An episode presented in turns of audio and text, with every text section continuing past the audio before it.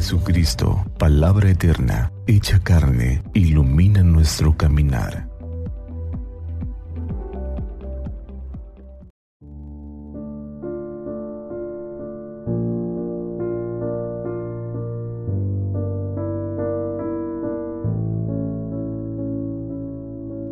Del Evangelio según San Mateo.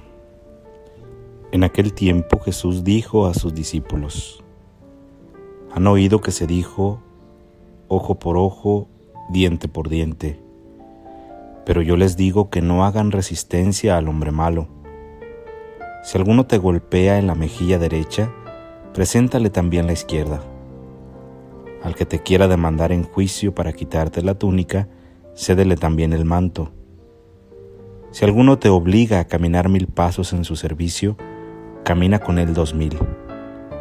Al que te pide, dale, y al que quiere que le prestes, no le vuelvas la espalda. Palabra del Señor. Seguramente muchos de nosotros hemos experimentado en algún momento de nuestra vida el dolor de un sufrimiento que es causado por acciones, palabras o gestos de alguien más. Podemos sentirnos ofendidos o lastimados. Y cuando experimentamos ese dolor, también en nuestro corazón puede haber surgido en alguna ocasión la idea de querer cobrar venganza. Esta idea que surge como un derecho que nosotros creemos tener de poder pagar con la misma moneda el daño que alguien más nos ha hecho. Si hablamos de cuestiones sencillas, probablemente ese sentimiento pueda ser pasajero pero cuando hablamos de realidades muy dolorosas, que implican incluso sufrimiento o muerte de alguien más, es muy complicado poder quitar ese sentimiento y deseo de venganza, o simplemente la idea del derecho de poder amargarnos la vida o pagar con la misma moneda. Ojo por ojo y diente por diente, la ley del talión. Parece que esta ley justifica el derecho a la venganza. Sin embargo, Jesús invita a los cristianos, a sus discípulos, a nosotros, a superar la tentación de la venganza y la tentación de creer tener ese derecho. Él los dice, no hagan resistencia al hombre, pero no a cualquier hombre, al hombre malo. No hagan resistencia ni paguen con la misma moneda. No sean también ustedes malos. No se pongan en el mismo nivel.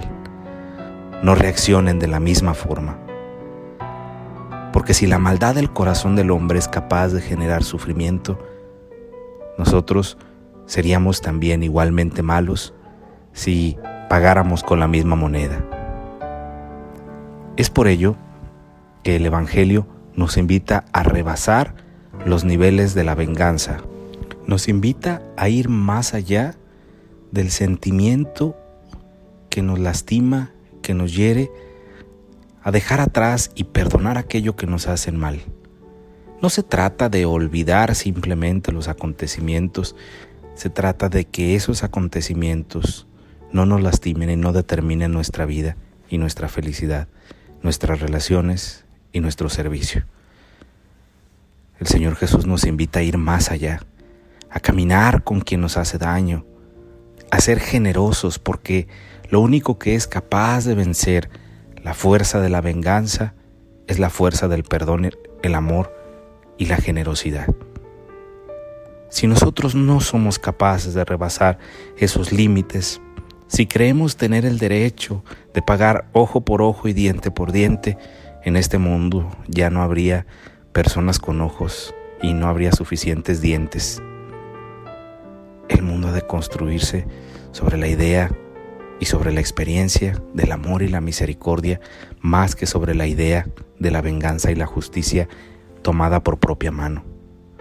Cierto, si hemos experimentado momentos dolorosos ocasionados por alguien más, será difícil perdonar pero será difícil en la medida en la que no seamos capaces de vivir la generosidad y entender que alguien más ya nos ha perdonado y alguien más es generoso con nosotros.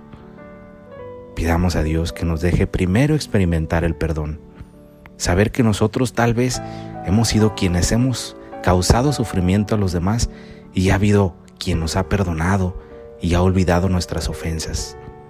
Tal vez nosotros hemos también generado sufrimiento y los demás no nos han pagado con la misma moneda.